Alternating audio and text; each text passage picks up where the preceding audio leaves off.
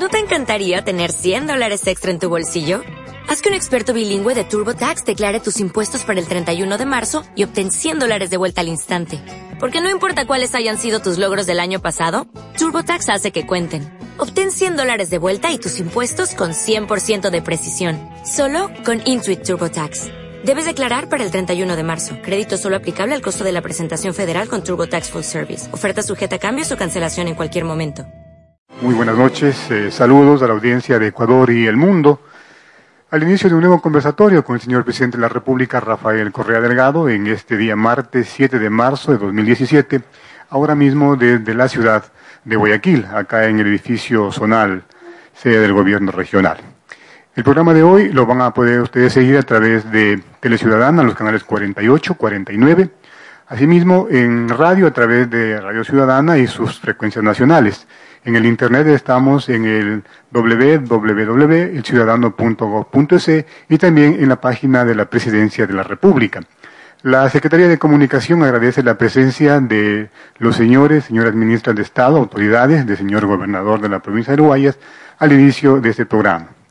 El presidente de la República el día de hoy ha cumplido una jornada de campo, ha estado acá en Cantón Guayaquil, en la ciudad de Guayaquil, haciendo la supervisión en campo en, de obras que tienen que ver básicamente con el tema de la infraestructura educativa y por supuesto el tema de los parques. Eso nos va a contar ya mismo a, ustedes, oyentes amigos. Vamos a recibir al presidente. Eh, presidente, buenas noches, bienvenido y adelante el país y el mundo le está escuchando. Bueno, muchas gracias. Bienvenidas, bienvenidos. Hoy día hemos tenido una jornada intensa. Me he dedicado el día de ayer y hoy a revisar obras de la Revolución Ciudadana en Guayaquil, realmente estamos haciendo obras. Solo colegios estamos haciendo nuevos, más de 400 nuevos. ¿Cuántos estamos repotenciando? Decenas.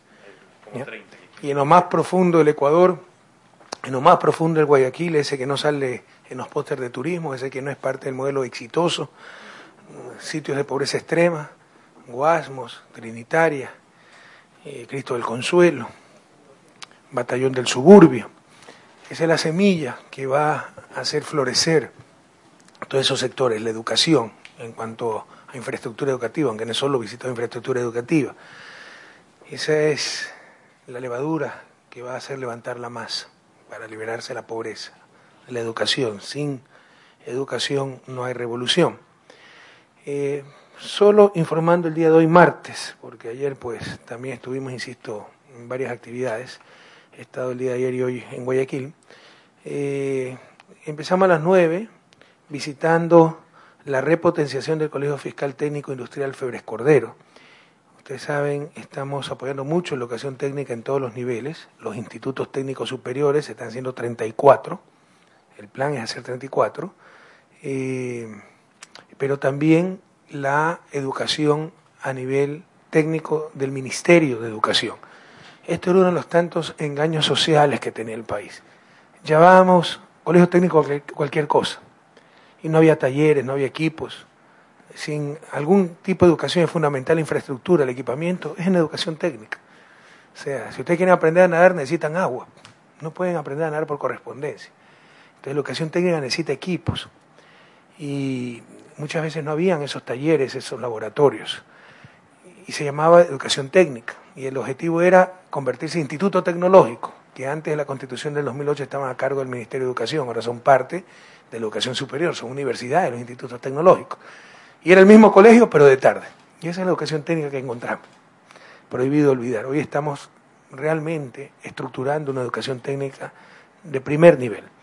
En el caso de institutos tecnológicos con el modelo alemán, que es el más exitoso, en el caso de los colegios técnicos, que no es nuestra preferencia. Entendemos la urgencia de un bachiller de salir con destrezas para ocupar un puesto de trabajo. Nuestro objetivo es que creen puestos de trabajo, que la mayoría de chicos continúen con la universidad. Por eso unificamos el bachillerato, porque era un absurdo que a los 15 años un chico tuviera que decidir cosas que determinaban el resto de su vida, si era sociales, si era físico-matemático, si era químico-biólogo.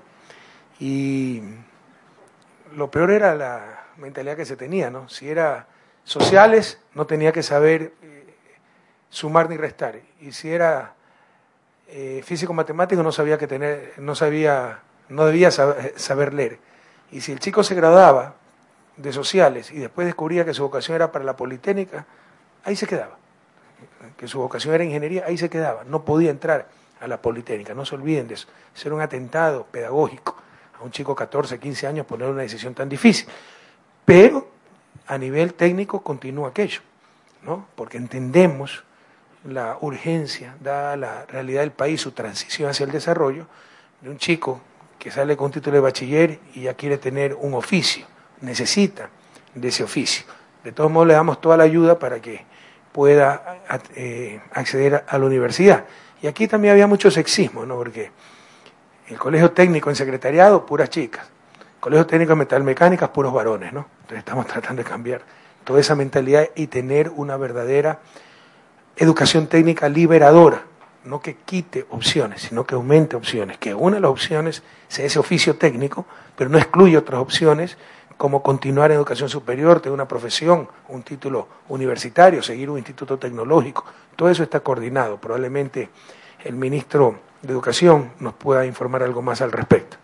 Muchas gracias, presidente. Precisamente el Bachillerato General Unificado lo que buscaba lo que busca es que todos los estudiantes tengan las mismas oportunidades, porque si bien, presidente, usted se refirió a las especialidades físico, química y, y, sociales que existían en el bachillerato en ciencias, esta discriminación era mucho más compleja con el bachillerato técnico. Un bachiller técnico, por ejemplo, en mecánica, recibía una hora a la semana de lengua y literatura con una hora a la semana de lengua y literatura no podía escribir un ensayo, no estaba en condiciones de competir con otras estudiantes en la universidad.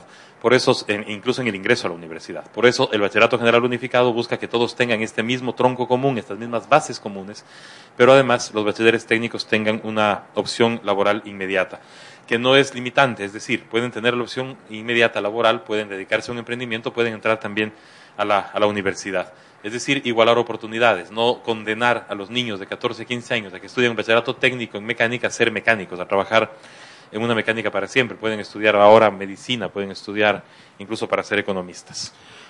Esa era la mentalidad de la universidad técnica, para los pobres técnica, para que enseguida empiecen a trabajar y sean mecánicos toda su vida. Esa no es nuestra mentalidad. Si vamos a tener una educación técnica de, eh, de bachillerato, va a ser una buena educación técnica, pero sin cortar opciones, entendiendo las dificultades, la transición hacia el desarrollo del país, la falta de ingreso de las familias, pero sin cortar opciones. Y estamos mejorando muchísimo eso. Una prueba, la inversión en infraestructura, en este caso la repotenciación del Colegio Fiscal Técnico Industrial Febres Cordero. Eh, si mal no recuerdo, esto era en Batallón del Suburbio. Perdón, he visitado tantas obras. En la parroquia Febres Cordero. Pero en Batallón del Suburbio, ¿verdad? Al frente de la unidad de vigilancia comunitaria que está preciosa, hemos transformado todo ese sector. Dicho sea de paso, al regresar, y por eso pido disculpas en la siguiente actividad, que me parece que era en el sector del Cristo del Consuelo, pasé por el Abel Gilbert, ¿no? Entonces paré para hacer las visitas verdaderamente sorpresa, que me gustan, porque si habíamos planificado, despacho me había recomendado una visita sorpresa, por ejemplo, el Registro Civil del Sur, entonces había llamado al director del Registro Civil del Sur, oiga, ¿a qué hora viene el presidente para la visita sorpresa? ¿No? Entonces esta sí fue sorpresa de verdad. Y bueno, la evaluación es muy buena, realmente esa nueva torre de consultorios es preciosa, impecable. Visité la gente que recibe quimioterapia, esa gente se nos moría antes, ahora tenemos equipos de última tecnología, todos los materiales. Visité la sala de hemodiálisis, tenemos 11 puntos. Antes no existía eso, la gente se moría. Eh, estamos terminando el quinto y sexto piso, va a ser hospitalización, pero eso va a ser quirófanos, va a ser unidades de cuidados intensivos, ¿ya? No pude visitar hospitalización, pero me informa que está bastante bien, farmacia bastante bien. Donde tenemos problemas de emergencia, que es temporal. El problema es que no ha empezado a hacer la definitiva. Y para variar, eh, aquí está la pelotita, yo no la puse, aquí la tiene el otro, que los diseños han estado cambiando, es creíble esa explicación.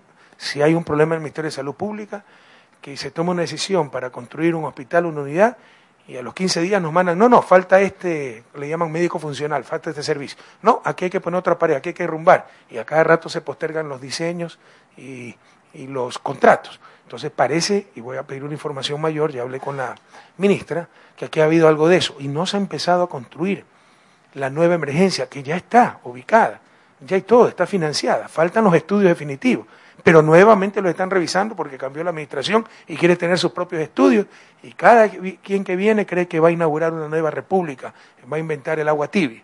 Entonces ya basta de esto, hay que ser más serios desde el inicio.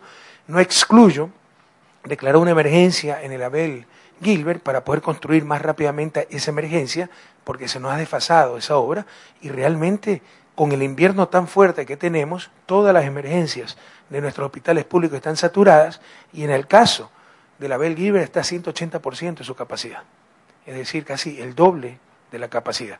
Muy bien tratados los pacientes, con todos los equipos, con personal suficiente, pero un local sumamente estrecho, en doble fila. O sea, habían cuatro filas prácticamente de pacientes en lo que visité.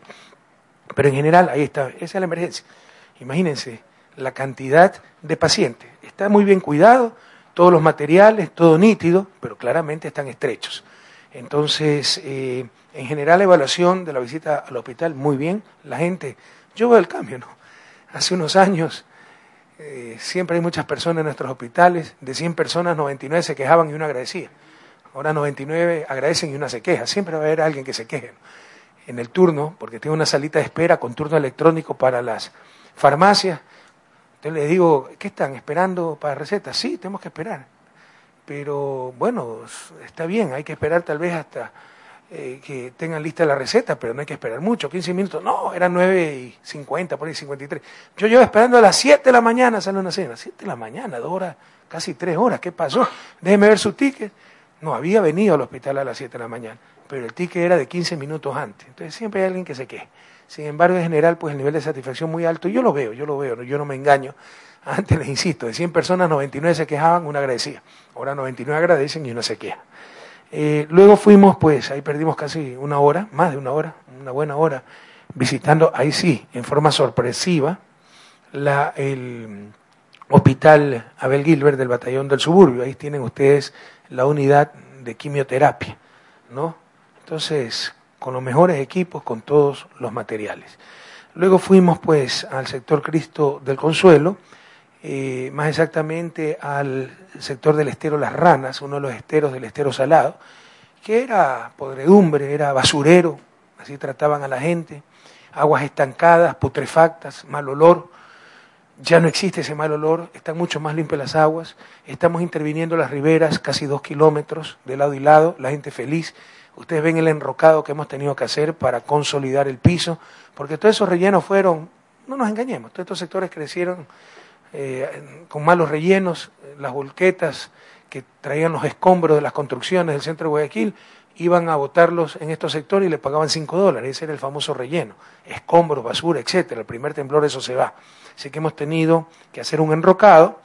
Aquí no ha habido tanto que liberar, no había tantas casas sobre el agua como en otros sectores, pero sí hemos tenido que expropiar algunos terrenos. De hecho, nos falta una porción para expropiar de una empresa privada que tiene ahí sus muelles, ni siquiera tienen permiso para esos muelles y ha creado conflictos judiciales, eso nos ha retrasado un poquito la obra, pero se va a completar esa obra.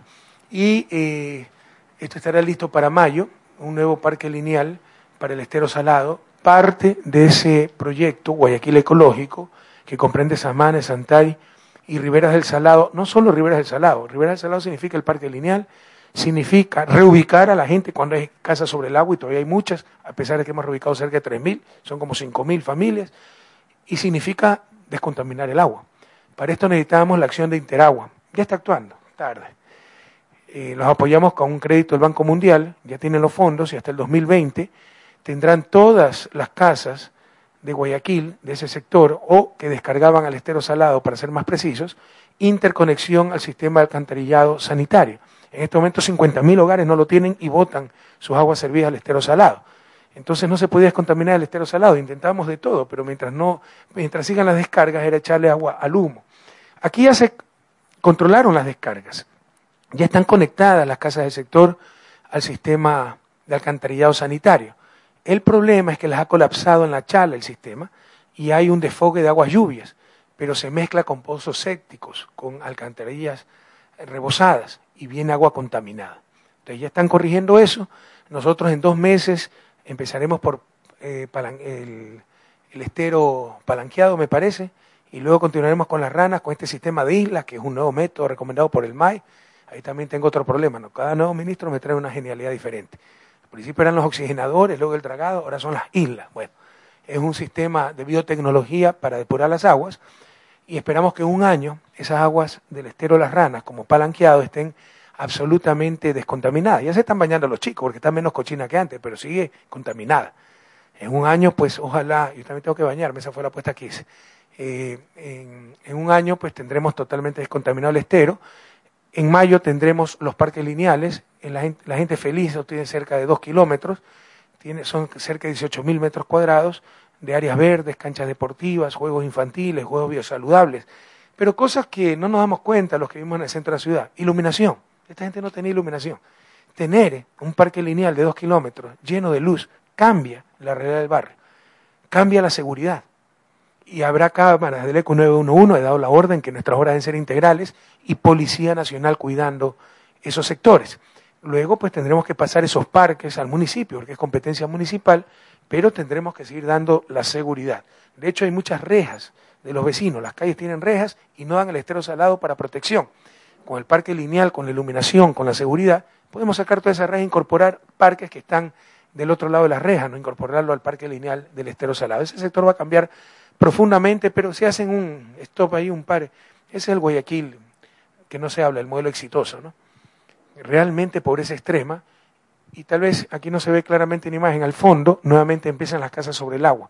Eso que continuar, esa es la octava etapa. Yo he avanzado hasta la séptima etapa, tenemos casi 20 kilómetros de parques lineales, se ha hecho mucho, pero no se ha hecho todo.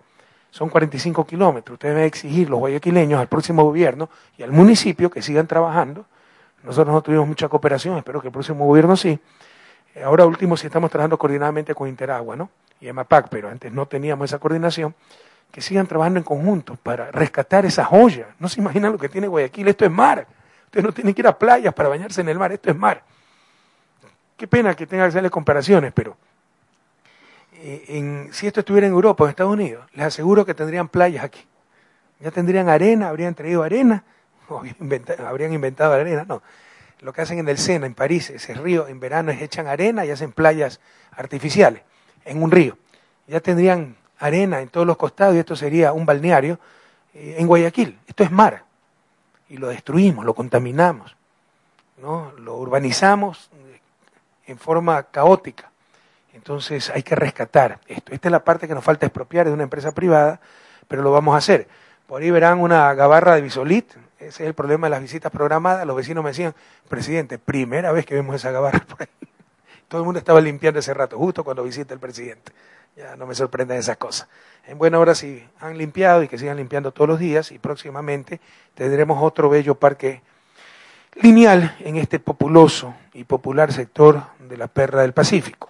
De ahí salimos a visitar la unidad educativa mayor Francisco de Orellana. Esta sí es unidad del milenio, la otra era repotenciada, esta es unidad del milenio totalmente nueva. Estamos haciendo unas 40 en este momento, ¿no? Yo dejaré al país con unas 150 de estas, había ofrecido 200. Nos desaceleró un poco todos los problemas que hemos sufrido en los últimos 24 meses, terremoto incluido. Sin embargo, dejaremos 367 prefabricadas que no estaban planificadas, ¿no? O sea, se compensa con creces el número de estudiantes que van a acceder a infraestructura nueva de buena calidad eh, educativa. Bien, esta es en, el sector Las Acacias, en la parroquia Jimena. Es una escuela totalmente nueva, está un poco atrasada por el contratista, se está presionando, esperamos tener la lista para el próximo año lectivo, si se retrasa un poco, pues empezaremos en mayo, pero empezaremos. Esto va a unificar unas cuatro escuelas del sector que tienen infraestructura precaria, que algunas no tienen oferta educativa total. Estas escuelas tienen desde educación inicial, como ustedes ya saben, hasta bachillerato. Permítame recalcarles, antes no existía educación inicial. Hoy tienen educación inicial hasta bachillerato, tienen laboratorios, informática, ciencias, tienen canchas deportivas, tienen salón de uso múltiple, que es cafetería, comedor también, tienen biblioteca, la biblioteca tiene puerta a la calle para que pueda acceder más fácilmente el vecindario, la comunidad, pero también puede acceder a las canchas deportivas, Freddy, eso tienen que garantizar.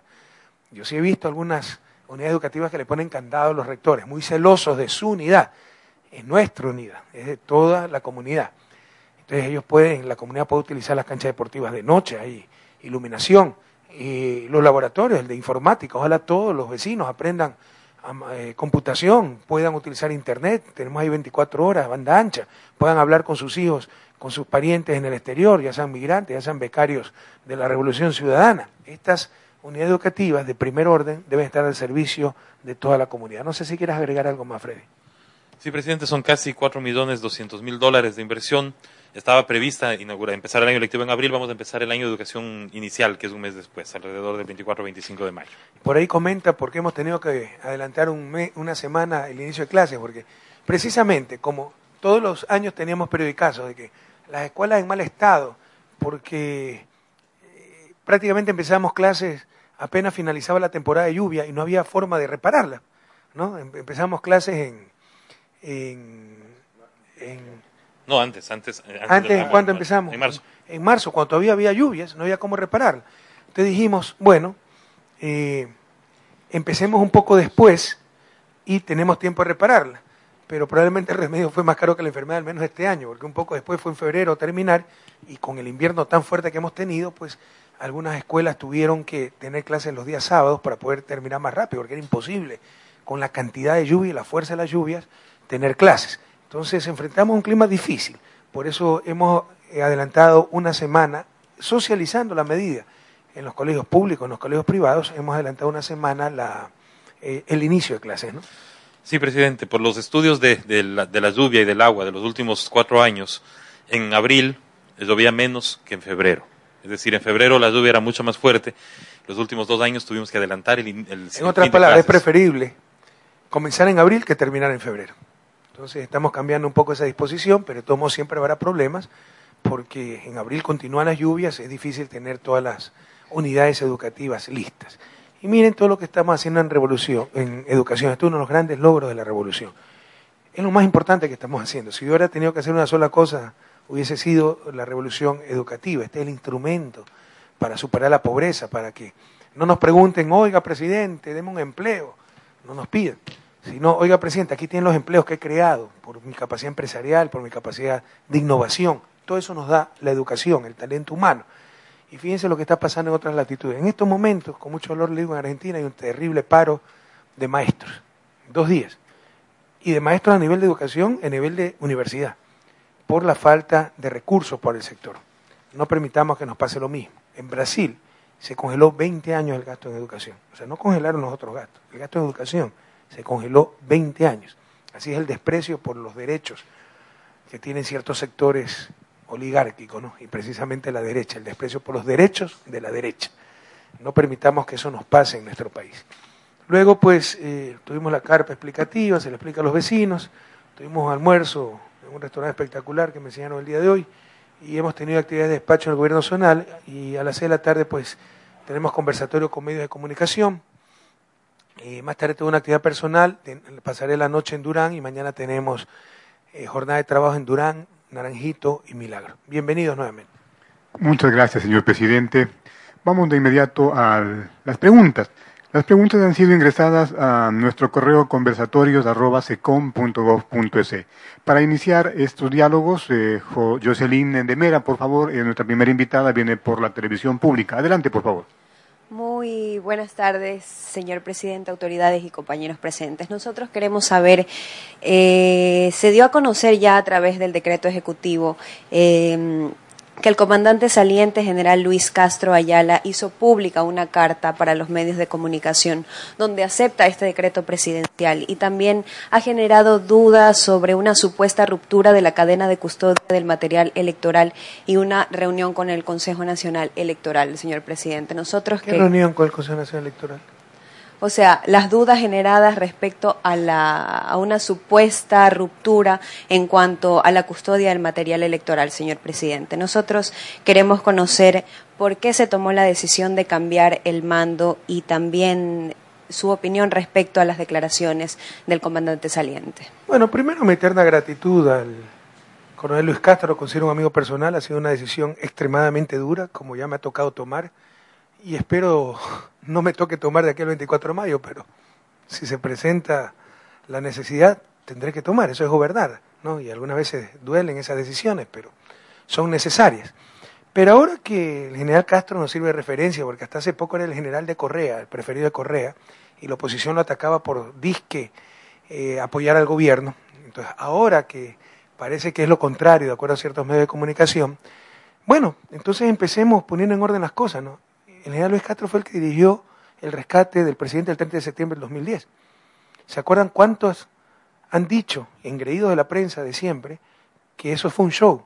Bueno, pregúntenle pues si fue un show, si las balas fueron un show.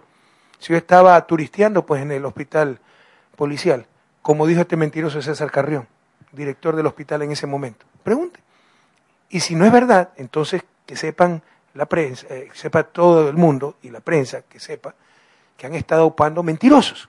Mentirosos como César Carrión, como Lourdes Tibán, como Fernando Villavicencio, como el Universo. Todavía publica hoy día. Se conoce que Castro fue ascendido en 1995 como coronel, comandó a 250 hombres en el Alto Cenepa. Él fue un héroe del Cenepa, ¿no? Es condecorado, pero sus hombres lo quieren muchísimo por su valor. El 30 de septiembre del 2010 dirigió el operativo que rescató al presidente Rafael Correa al hospital de la policía, donde se había refugiado después de ser agredido en el cuartel Quito. O sea, yo me fui a refugiar y me quedé ahí refugiado. No, señores, estuve retenido contra mi voluntad, cercado, secuestrado. Eso se llama secuestro en español. Y está mintiendo Diario del Universo. Entonces pregúntenle pues al general Castro, en primer lugar, para ajustar cuentas con la historia y poner en orden la historia, si, como dijeron ciertos opositores, por lo cual tuvieron una demanda, porque ellos presentaron una demanda falsa al fiscal, diciendo que todo fue un show, que yo salí del hospital policial a la Universidad Tecnológica Quinoxial a preparar mi supuesto rescate. Pregunten pues si fue un show. Pregunten si fue un supuesto rescate. Pregunten si por mi propia voluntad estaba refugiado en el hospital o estaba cercado y no podía salir, con serias amenazas a mi vida y a todo mi equipo, que permanecía leal frente al presidente, junto al presidente. Pregunten pues si, si yo estaba turisteando como dijo este señor César Carrión, que estaba por mi propia voluntad, que jamás he sido retenido. Ahora pregúntenle, por favor, anoten, tuiteros que me están escuchando, mándenles a los medios de comunicación tweet para que pregunten. Y le va a decir al general Castro la verdad. Entonces van a quedar como mentirosos todos estos años esos medios de comunicación y a esa gente que han engrido como César Carrión, como Fernando Villavicencio, como Lourdes Tibán, ¿no? Y ojalá ya se acabe esta pequeñez, esta mala fe, de distorsionar cosas tan evidentes, que el 30 ese todo fue un show, que yo ordené disparar por gusto, que me escapé del hospital para preparar mi supuesto rescate, que nadie me estaba reteniendo, de acuerdo a un mentiroso como César Carrión. Se va a ratificar, son unos mentirosos, y ojalá lo publiquen con todas las letras, si es que algo de ética queda en cierta prensa. Pregunten, en primer lugar, al general Luis Castro, ya que están reproduciendo tan bien sus declaraciones ahora, ¿no? Pregúntenle el 30S, porque él fue el que dirigió el rescate el 30S. Y si todo fue un show, y si yo estaba por mi propia voluntad en el hospital militar, como han sostenido tantos mentirosos con la complicidad de la prensa deshonesta de este país. Eso en primer lugar. Segundo lugar, el general estuvo afuera con el dolor de mi alma desde que saque esa declaración de un supuesto Consejo General, que no hubo.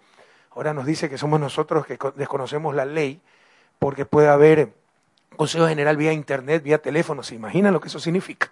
¿Se imaginan lo que eso significa? ¿No? No hubo tal Consejo General, pero así lo hubiese. O sea, hicieron algo totalmente ilegal, totalmente improcedente. La derecha debe estar complacida. El daño que le está haciendo el país, al país nos está retrasando 30, 40 años. Nuevamente las Fuerzas Armadas como los árbitros de la democracia. Ellos no tienen esas atribuciones constitucionales. Ellos no pueden pasarse al mando civil y dirigirse directamente al pueblo ecuatoriano. Por eso el año pasado, al inicio, tuvimos que instituir también al comando conjunto. Esta vez, fíjense que ha actuado el comandante del ejército. Nadie lo ha respaldado, ni el comandante de la Armada, ni el comandante de la FAE, ni el jefe del comando conjunto. Porque estaban totalmente equivocados. Se estaban haciendo eco de la payasada de la derecha, del supuesto fraude, y que se estaba dividiendo el país, no se estaba respetando la voluntad popular, y son ellos los garantes de la voluntad popular. Ellos no son garantes de eso. Ellos tienen el rol ¿no? de, en elecciones, primero someterse a las órdenes del Consejo Nacional Electoral y salvaguardar la seguridad y el orden, y obedecer al Consejo Nacional Electoral. Entonces, que se ubiquen un poco.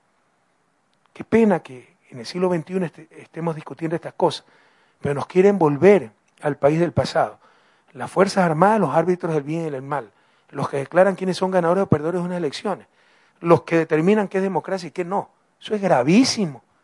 Ojalá estén contentos por la derecha, eso es el país, eso es lo que nos espera, si gana esta tendencia, volver al pasado. Los árbitros de la democracia y los militares. No, señores, los árbitros de la democracia es el pueblo ecuatoriano, el soberano, a través del Estado de Derecho, sus instituciones, el Consejo Nacional Electoral, el Tribunal Contencioso Electoral, el sistema de justicia, los partidos políticos como representantes de la sociedad. Pero no podemos volver al pasado de que son los generales, los árbitros de las elecciones. Deciden qué es y cuál es la voluntad popular, quienes ganan o pierden elecciones y qué es y qué no es democracia. Es tremendamente grave. Pueblo ecuatoriano, estar muy atento. Es tremendamente grave. Hoy, los que no le importan, aquellos a los que no les importa el país, están contentos. Le crearon otro problema a Correa. A mí no me han creado un problema.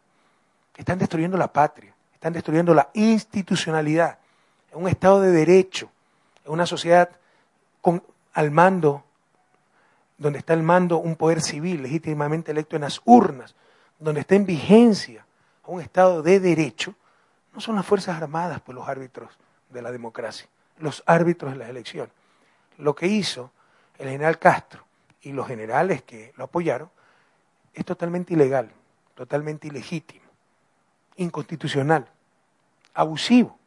Se excedieron en sus funciones y mientras yo sea presidente no lo voy a permitir. Desde ese momento, lastimosamente, con el dolor de mi alma, el general Luis Castro estaba fuera. Esperé unos días por la situación eh, en que se encontraba el país, donde una derecha que no aceptaba su derrota aplastante en las urnas, ¿no? generaba violencia, protestas callejeras, etcétera, pero la decisión estaba tomada desde ese instante.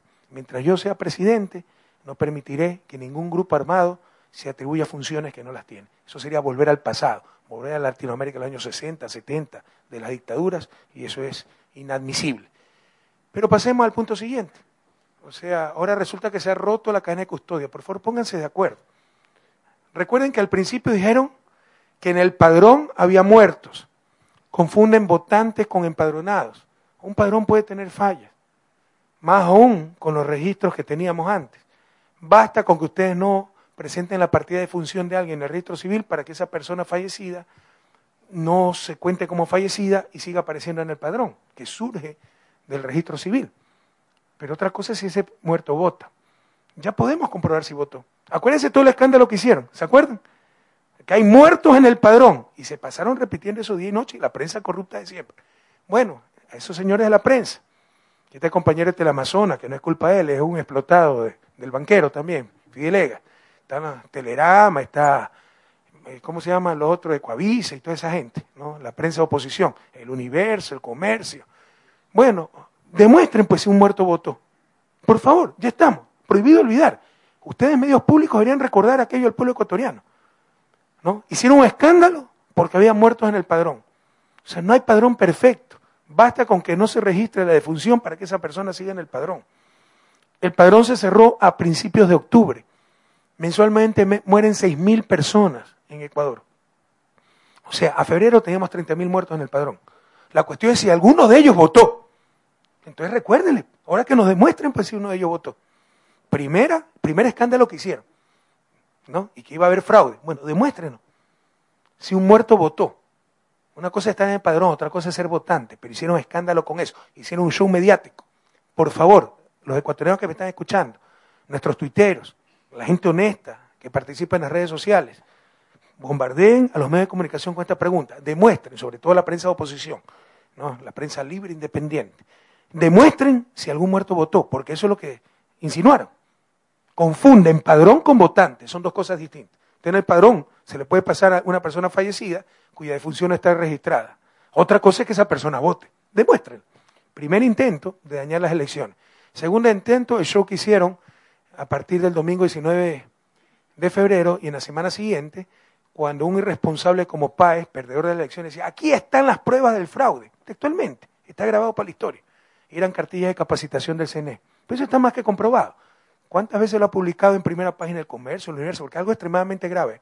Pasa esto en un país desarrollado. Ese tipo pues no vuelve a participar ni en las elecciones del barrio. Un mentiroso, un irresponsable. Aquí no pasa nada. Y tratan de, de esconder esa irresponsabilidad, esa farsa que se armó. Aquí están las pruebas del fraude. Cartillas de capacitación del CNE. Aquí está un funcionario del CNE robando actas. Era un tipo de creo. Aquí están actas que hemos encontrado en viviendas. Asaltaron a tres funcionarios, los golpearon, jóvenes, funcionarios del CNE, que con todas las condiciones de ley llevaban las actas a las juntas, a las juntas provinciales. otro show, otra farsa. Pero ya no le dio resultado lo de los muertos, ya no le dio resultado lo de las actas de capacitación, ahora que se ha roto la cadena de custodia.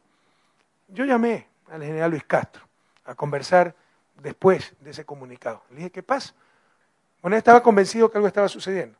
O sea, si se insinúa que al romperse el proceso, ya la cadena de custodia, se introdujeron actas adulteradas para cambiar el resultado electoral, ¿para qué había que demorarse tanto? Pues sí estaba todo hecho. O sea, hay contradicción, son cosas excluyentes. No tiene sentido.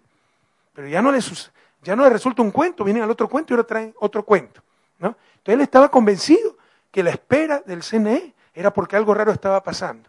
Y me dijo esto de que se había roto a Caneco Custodio. Ese momento llamé a Juan Pablo Pozo, presidente del CNE, se lo puso en altavoz y le desvirtió todas las acusaciones que había hecho el general Castro. No es verdad. Y si fuera verdad, tiene que devolvernos plata por las Fuerzas Armadas, porque el contrato es para la cadena de custodia. Entonces ya vamos a revisar el convenio, parece que nos devuelven plata, porque se les paga a las Fuerzas Armadas para que custodien el material electoral. Entonces, si han incumplido, han incumplido el convenio, van a tener que devolver plata. ellos mismos se están inculpando. O sea, no tiene sentido lo que se está diciendo. Primero, que quisieron decir que hay muertos en el padrón, que obviamente los hay se mueren seis mil por mes. Pero la cuestión es si votaron, ya lo pueden demostrar. Díganlo pues si votaron o no. Los invito a Teleamazonas, a Ecoavisa, al Comercio, al Universo, a este Pasquín de la Hora, bueno, eso nadie lo lee, ni el Expreso. ¿no? Si, hubo, si hubo muertos que votaron. Luego, aquí están las pruebas del fraude. Cartillas de capacitación. Ahora que se rompió la cadena de custodia, si se rompió la cadena de custodia, ¿qué había que esperar? Pues ya estaban las actas, porque eso es lo que quieren insinuar. Ya estaban las actas adulteradas, ¿para qué esperar tanto? No tiene sentido. Y es falso que se rompió la cadena de custodia. Y también dicen, las Fuerzas Armadas, ¿no? Entonces son las encargadas de velar por el proceso. Están equivocados, ubíquense. Están totalmente equivocados. Compañeros militares, soldados, la tropa, generales, oficiales, están equivocados. Ustedes no son los encargados de velar por la pureza del proceso. Esas son las instancias civiles.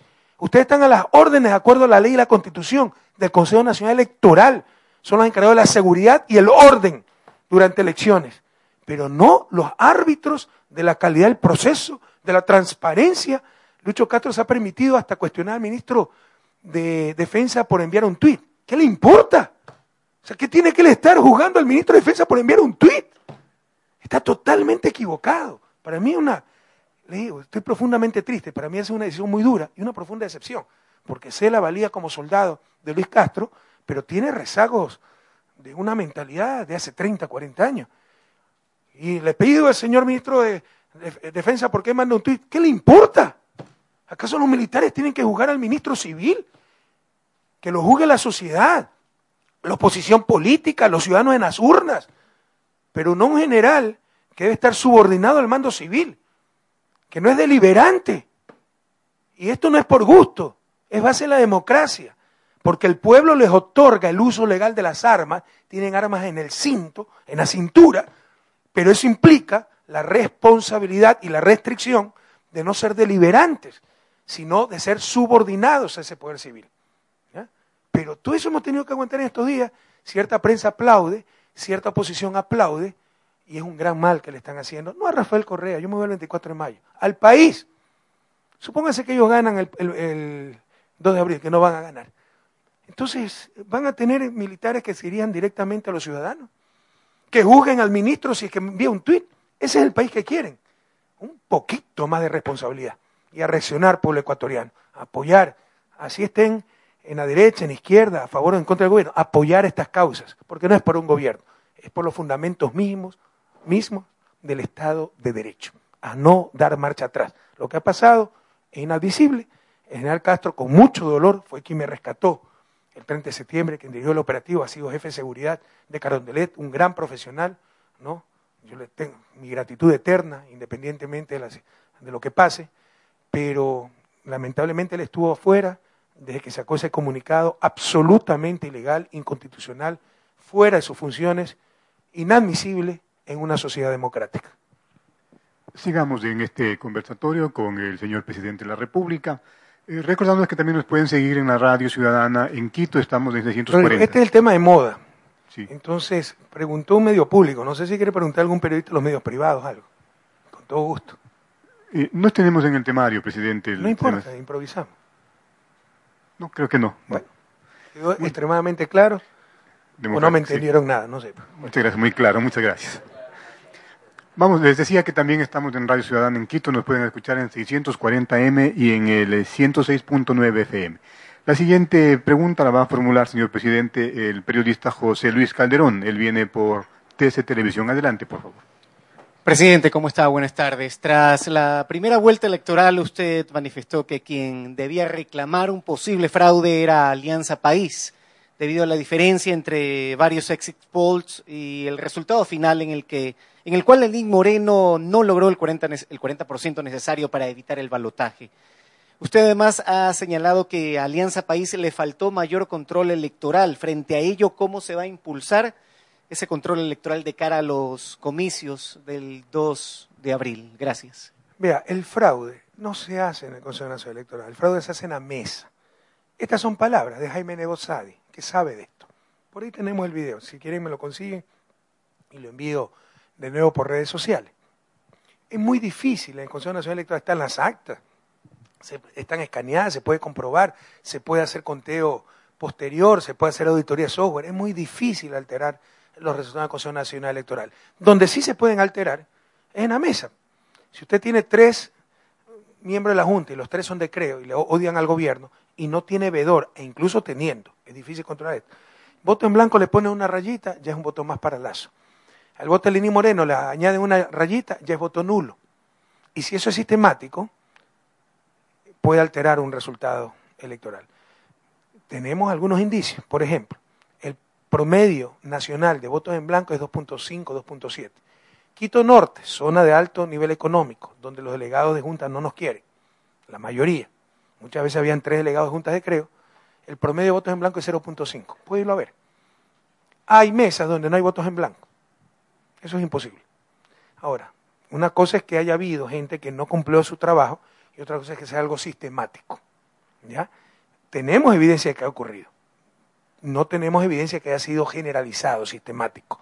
Lo que sí es claro es que ¿a quién le pueden hacer estas cosas? Al que no tiene pues, control electoral. Y nosotros no tuvimos, nos faltó muchísimo. Porque no teníamos plata, todo eso cuesta. Creo que le sobra la plata, tenía en todas las mesas control electoral, lo han dicho. Se los diría el control electoral un ex almirante, un ex comandante de la Marina. Imagínense, esa gente la que pretende ser el árbitro de la democracia. Y ahorita están con creo, ¿no? Entonces, eh, si alguien le hicieron fraude fue a nosotros. Todas las encuestas nos daban 42, 44% y a Lazo 23, 24. Y tal vez esto no saben ustedes. Nosotros hacemos encuestas ex post.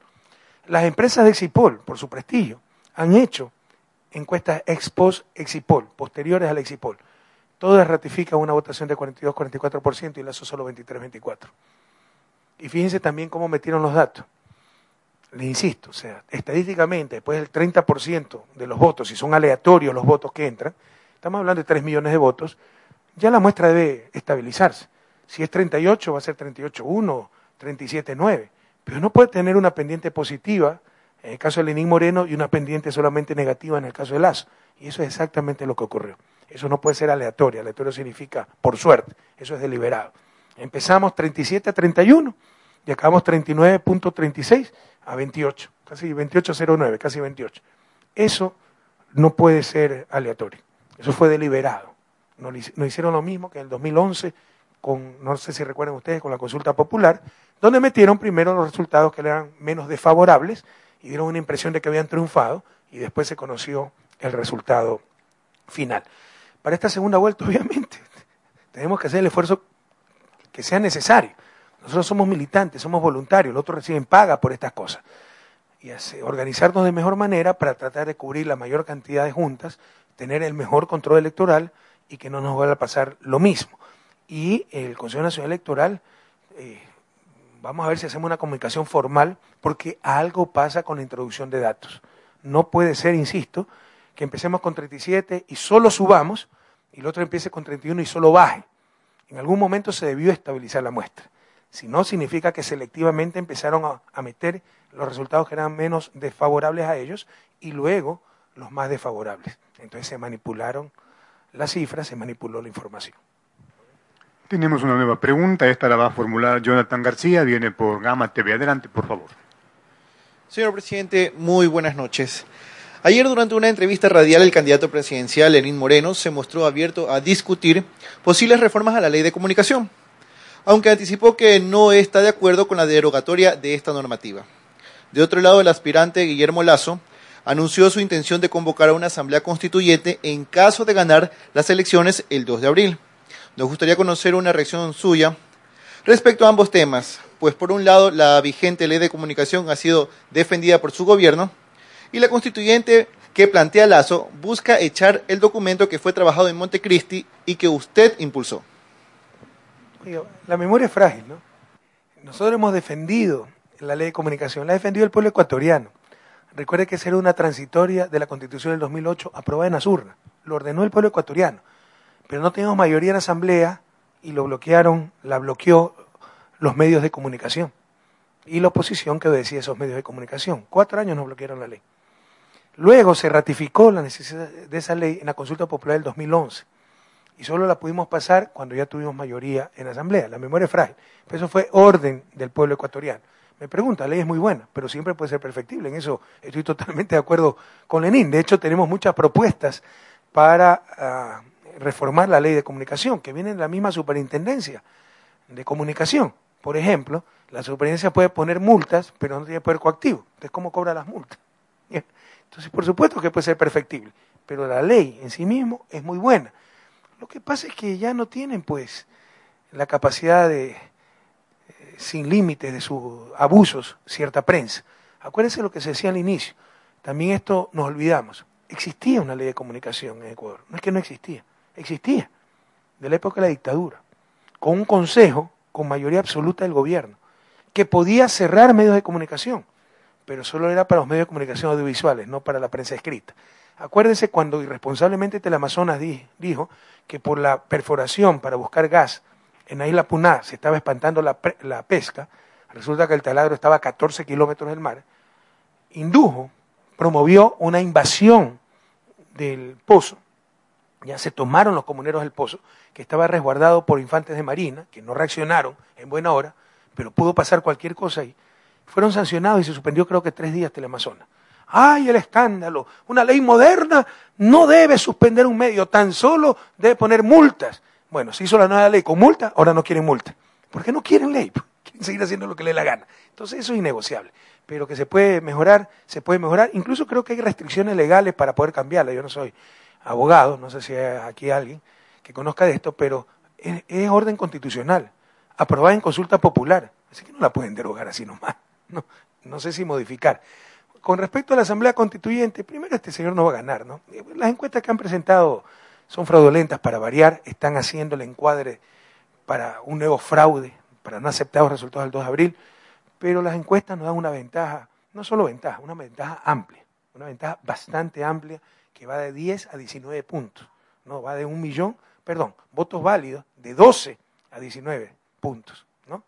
Y estamos hablando de encuestas de 6.000, 7.000 casos. Esa es la realidad, lo de ese dato es parte del fraude, de ellos. Eh, y ese dato lo saben. Pónganlo ante un detector de mentiras Polio Córdoba y vamos a ver qué resultados saca. Entonces están manipulando las cifras para rechazar los resultados del 2 de abril. Pero eh, solo para ejercicio, una hipótesis no aceptada de que este señor gane, que llame por una asamblea constituyente. Me le presento de candidato, le ganamos asamblea constituyente, ratificamos la constitución del 2008, aprobamos leyes que aceleren el proceso revolucionario, anticipamos elecciones y les volvemos a derrotar. No lo van a hacer nunca. Es escupir para arriba eso. No van a ser el gobierno, van a, van a ser derrotados y con amplia ventaja el 2 de abril, pero insisto, suponiendo, solo para ejercicio, que llegaran al poder, lo último que va a hacer una asamblea constituyente, porque serían derrotados. Tenemos una nueva interrogante, señor presidente, en este conversatorio, y ahora la va a hacer el periodista Carlos Narea. Él viene por el Ciudadano. Adelante, por favor.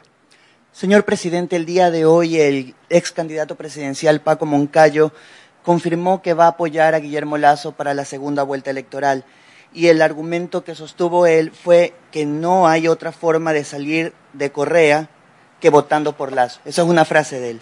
Eh, también Moncayo admitió que el candidato de Creo representa, de hecho, el neoliberalismo, pero que ese era el mal menor.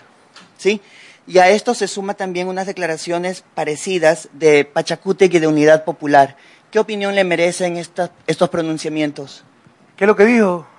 Dijo, Correa. literalmente, no hay otra forma de salir de Correa que votando por Lazo. Mire, se demuestra la mediocridad de nuestra oposición y de tipos como Paco Moncayo, Unidad Popular, Pachacuti. O sea, su obsesión soy yo. Y para liberarse de Correa, tan malvado, que le ha ganado todas las elecciones, reconocen que pueden votar por el neoliberalismo que nos llevó a la quiebra del 99, están reconociéndolo, que produjo la migración, el colapso del país. Qué mediocridad y qué irresponsabilidad. Pero la historia nos juzgará. Ahora, una reflexión a los jóvenes, ¿no? No pueden votar por ese odio, por esa obsesión. Si yo no soy el candidato, te les voy a dedicar la canción Solo pienso en ti, Guillermo Dávila. Y el 25 de mayo verán que escuchando la canción del Buki, si no te hubieras ido sería tan feliz, vas a estar llorando, porque me les fui, pues ya no tienen a quién odiar. Perdieron su razón de vivir. Qué mediocre, Dios mío. La historia nos jugará, pero qué mediocridad. Jóvenes, ciudadanos, a votar por cariño, por infinito amor a la patria, no por ese odio, no por esos complejos, no por esa mediocridad de votar contra Correa y liberarnos de Correa. Si yo me voy, no sean mediocres, piensen en la patria, no saquen a flote sus complejos y su amargura. Han sido derrotados por mediocres, ¿qué quieren que haga? Lo ha derrotado el pueblo ecuatoriano. Ahora va a tomar la posta Lenin, ya dejen de odiarme, o sigan odiándome, pero no le hagan daño al país. Es una inconsecuencia gigantesca lo que están haciendo, pero la historia nos va a jugar. Eso es cuando se vota por odio, por amargura, no con responsabilidad, no con amor por, por la patria. Muchas gracias, presidente. En Manta y en Puerto Viejo nos pueden escuchar en el 100.1 FM de Radio Ciudadana. Invitemos ahora a Nicolás Castillo, él viene por Radio Sonorama. Adelante, por favor.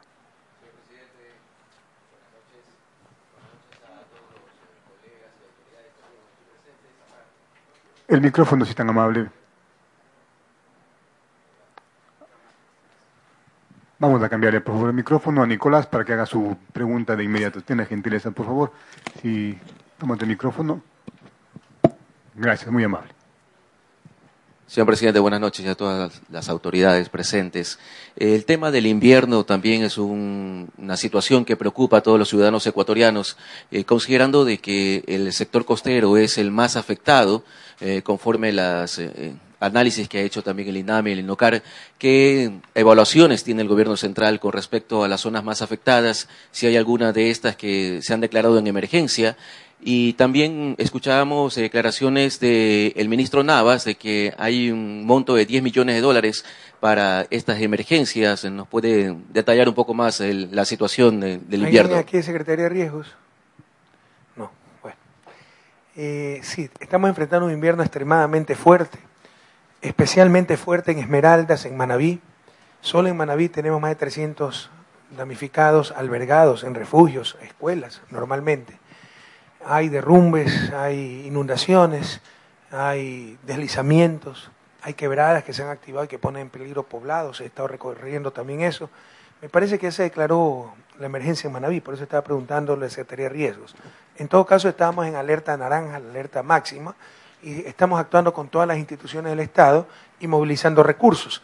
Eh, no sé si sean 10 millones, será lo que se necesite, pero estamos enfrentando una etapa invernal bastante fuerte y lamentablemente que está golpeando especialmente las provincias de Manaví y Esmeraldas que hace 10 meses sufrieron un terrible terremoto. La naturaleza nos está poniendo a prueba, ¿no? Pero estamos actuando. Pero el asunto es, es fuerte, ¿no? Y tenemos centenas de damnificados y centenas de personas albergadas en albergues. Perfecto, vamos a una nueva interrogante. Esta la va a formular Miguel Parra. Él viene por Radio Universal. Adelante, señor. Sí, buenas noches, presidente, autoridades y compañeros.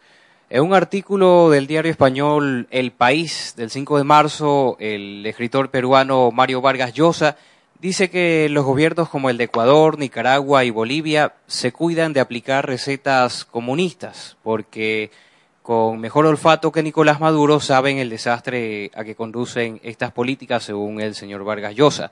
Dice además que estos países apoyan a Cuba y Venezuela, pero no los imitan y más bien practican el mercantilismo de Putin, estableciendo mafias con empresarios que sean sumisos al poder y paguen las comisiones adecuadas. ¿Qué opinión le merecen estas declaraciones del escritor Vargas Llosa, señor presidente?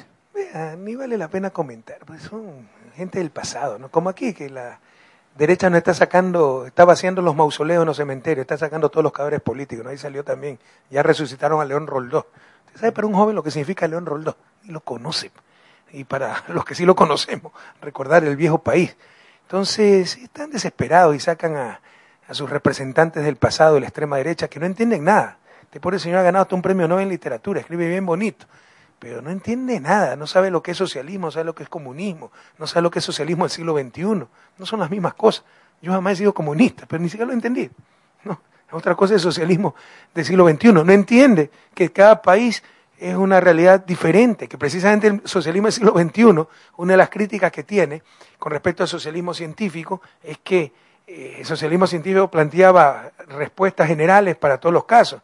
Nosotros creemos que cada vez hay que reinventarnos, tenemos que reinventarnos. Eh, el socialismo del siglo XXI se basa en principios, no en recetas. Cada país es una realidad diferente, pero ¿para qué vamos a perder el tiempo explicando a este señor que es un dogmático fundamentalismo de derecha, vendido totalmente a la derecha internacional, a los imperios, ¿no?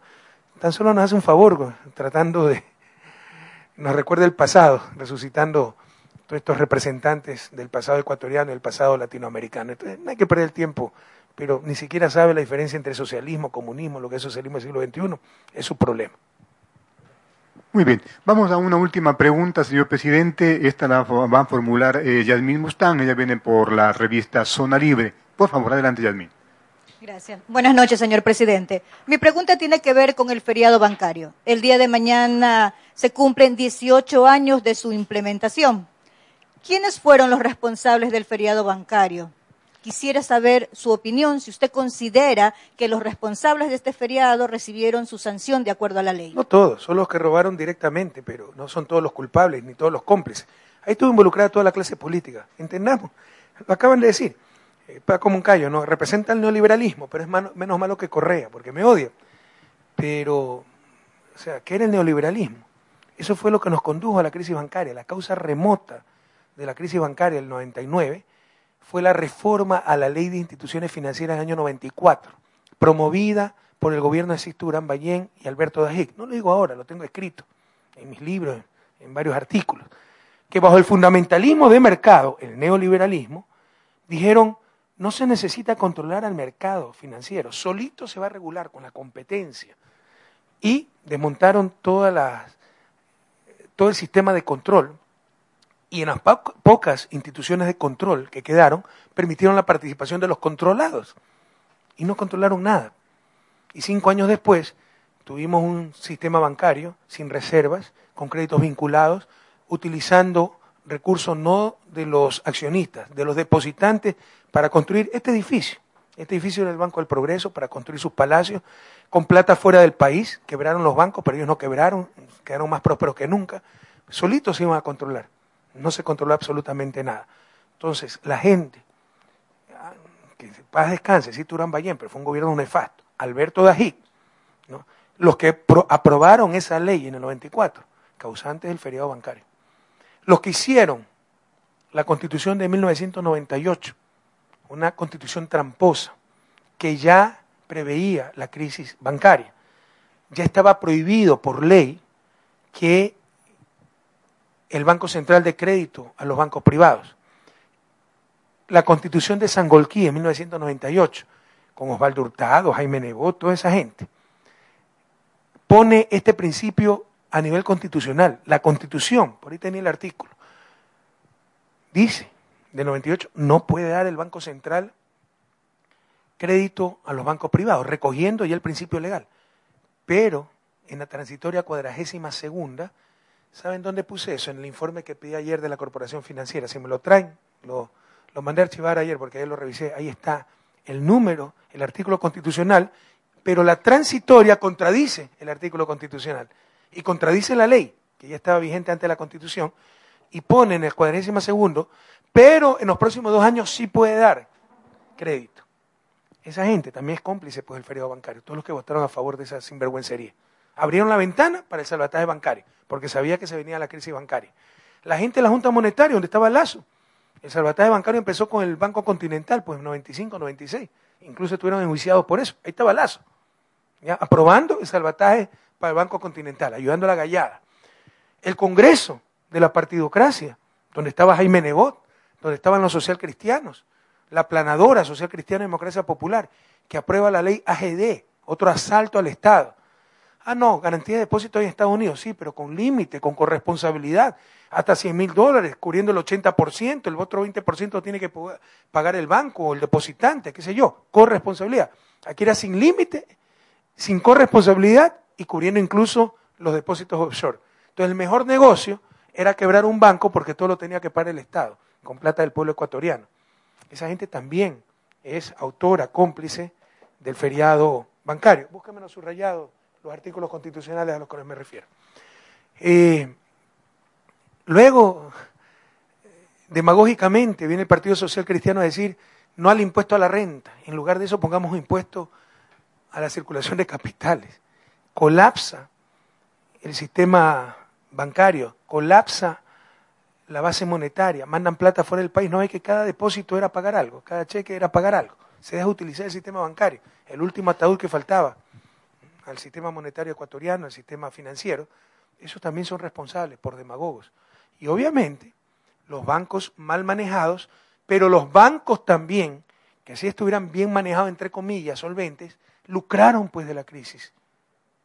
Perdónenme, te congelaban los depósitos, se hacía un certificado de depósito reprogramable y se negociaba con estos certificados de, de depósitos reprogramables. Te lo compraban a ti, Yamín Bustán tiene un millón de sucres del Banco de Progreso, te lo compro, pero solo a 500 mil sucres, al 50%. Y con poder político obligaron a la CFN a recibir esos papeles, pero al 100%. Y con eso lucraron los bancos.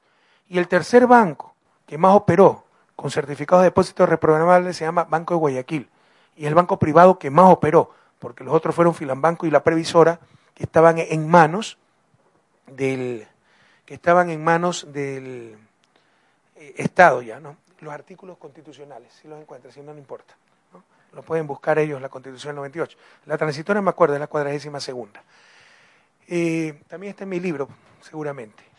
Eh, ¿Quiénes más son los culpables? básicamente un poder político cooptado por el poder financiero. Y todo era en función, no defender los derechos de los ciudadanos, defender los intereses de los banqueros, todo fue en función de eso. Porque el poder no estaba en manos de, la gente, estaba en manos de los banqueros. Entonces fue legal el robo, robaron legalmente, con la ley AGD, con la nueva constitución, con el decreto de Maguat, bajo presión de Lazo. Esto lo dice Eduardo Valencia, bajo presión de Lazo. Uno de los banqueros que presionó a Maguad para que saque ese decreto fue Lazo y el otro fue Roberto Vaquerizo. Lo dice explícitamente este señor Eduardo Valencia que ahora habla cualquier estupidez del gobierno y contra mí, ¿no? Otro mediocre. Pero él lo dice, está escrito. Él ha declarado eso.